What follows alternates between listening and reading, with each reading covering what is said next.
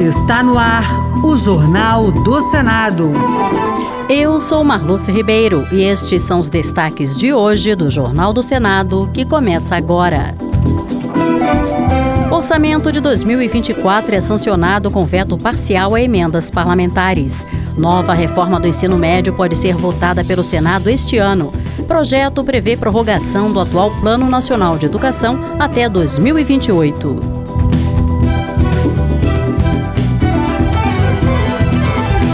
Boa noite. O presidente Lula sancionou a lei orçamentária de 2024 com veto a 5 bilhões e 600 milhões de reais em emendas parlamentares. O orçamento confirma o salário mínimo de 1.412 reais e o fundo eleitoral de quase 5 bilhões para as eleições municipais deste ano. Repórter Bruno Lourenço. A lei orçamentária de 2024 prevê recursos para o novo salário mínimo de 1.412 reais e 4 bilhões e 900 mil reais para as campanhas eleitorais neste ano. O presidente do Senado e do Congresso Nacional, Rodrigo Pacheco, foi contrário à elevação do fundo eleitoral do pleito municipal para o patamar das eleições presidenciais e estaduais de 2022. Pacheco acredita que deputados e senadores deverão agora se debruçar sobre regras justas e adequadas para a distribuição dos recursos e para a redução de custos de campanha. Nós vamos ter esses desafios pela frente. Um que se apresenta, eu acho, mais óbvio em relação a essa questão do fundo eleitoral são os critérios de aplicação desse recurso, porque hoje não há uma lei que disciplina essa distribuição de recursos de fundo eleitoral, ficando muito a critério da discricionariedade dos partidos políticos.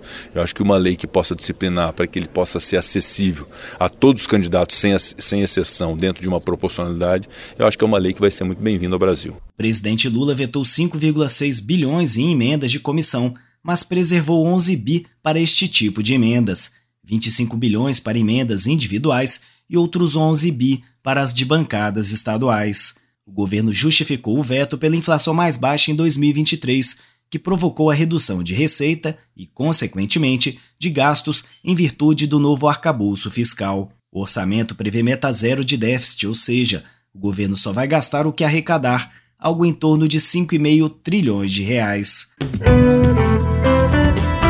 Em discussão há 20 anos no Congresso Nacional, o projeto da Lei Geral do Licenciamento Ambiental deve ser votado no primeiro semestre deste ano. A matéria está em análise nas comissões de Meio Ambiente e de Agricultura. Repórter César Mendes. O licenciamento ambiental é um dos principais instrumentos da Política Nacional de Meio Ambiente, em vigor desde 1981.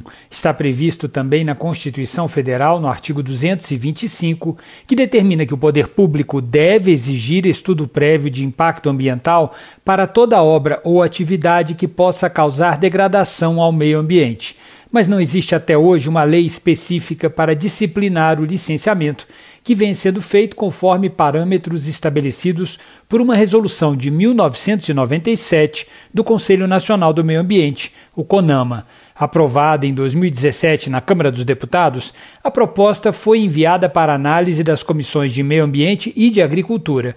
Na última reunião de 2023 da Comissão de Meio Ambiente, o relator Confúcio Moura, do MDB de Rondônia, pediu mais tempo antes da votação para resolver todas as divergências para que ele vá a plenário mais fácil de ser analisado pelo pleno. A Lei Geral do Licenciamento ela é necessária, é aguardada com ansiedade há, muitos anos, tanto por ambientalista quanto também por setor produtivo brasileiro. A relatora da matéria na Comissão de Agricultura, Tereza Cristina, do PP de Mato Grosso do Sul, disse que acredita na convergência dos dois relatórios e na aprovação da matéria este ano pelo Senado. Também neste ano, o Senado poderá votar uma nova reforma do ensino médio. Uma subcomissão da Casa discutiu o assunto no ano passado e propôs alterações à lei. E o Executivo também apresentou uma proposta sobre o tema.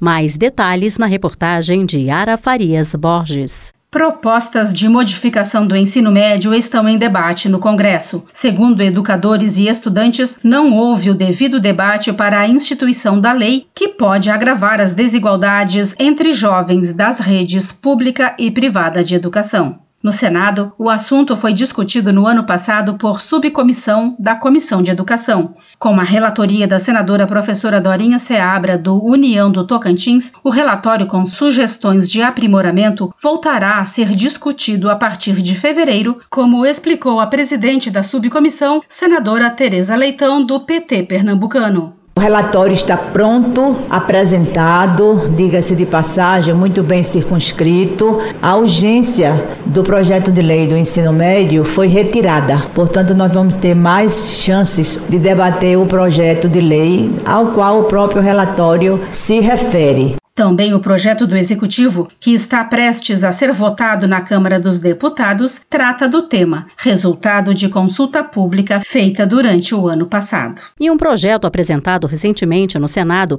prevê a prorrogação até 2028 do atual Plano Nacional de Educação, que perde a validade em junho deste ano. Repórter Luana Viana. A vice-presidente da Comissão de Educação e Cultura, professora Dorinha do União de Tocantins, apresentou um projeto de lei que propõe propõe que a validade do Plano Nacional de Educação seja prorrogada até o ano de 2028. O atual PNE perde a validade no dia 25 de junho de 2024. A senadora argumenta que a construção de um novo PNE demora e exige amplo debate, o que vem sendo dificultado pela polarização política que torna a discussão ainda mais lenta e complexa. Professora Dorinha ressaltou que a prorrogação seria a melhor solução para evitar uma possível lacuna até a aprovação de um novo PNE. Um desafio nosso para o ano que vem na, na área da educação é a questão do Plano Nacional de Educação.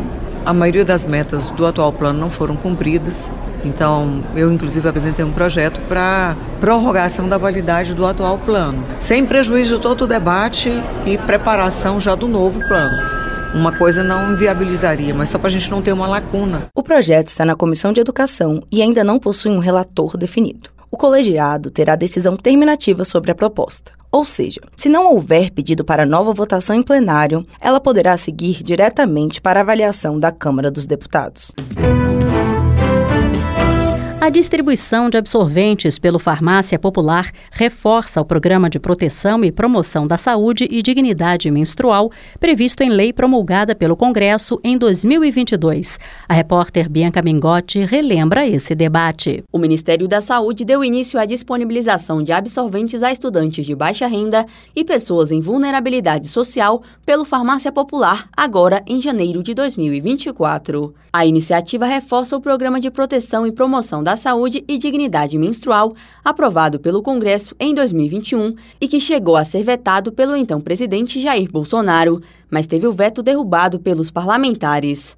A lei integral foi promulgada em 2022. O projeto que deu origem à lei é de 2019 e foi apresentado pela então deputada Marília Arraes, no Senado, teve relatoria de Zenaide Maia, do PSD do Rio Grande do Norte. Para a senadora, o programa garante a dignidade menstrual. Uma em cada quatro meninas faltam às aulas por não ter acesso a absorvente. A distribuição gratuita de absorventes é uma política pública essencial num país com tanta vulnerabilidade social. A pessoa interessada em receber absorventes de forma gratuita deve estar inscrita no Cadastro Único procurar uma farmácia popular e apresentar documento de identificação, além de autorização que deve ser emitida via aplicativo Meu SUS Digital. O senador Paulo Paim, do PT Gaúcho, manifestou preocupação com os dados do Atlas da Violência de 2023, divulgado em dezembro pelo Instituto de Pesquisa Econômica Aplicada, o IPEA. Segundo o documento, com informações referentes aos anos de 2020 e 2021, houve uma redução de 4,8% na taxa geral de homicídios. A informação aparentemente positiva esconde, no entanto, que no mesmo período aumentou esse tipo de crime praticado contra grupos específicos da sociedade, como mulheres, negros, indígenas, quilombolas, integrantes da comunidade LGBTQIA, disse Paim. O levantamento baseado nos dados do Ministério da Saúde revela, na opinião de especialistas, que discursos extremistas direcionados a esses grupos contribuíram para esse aumento.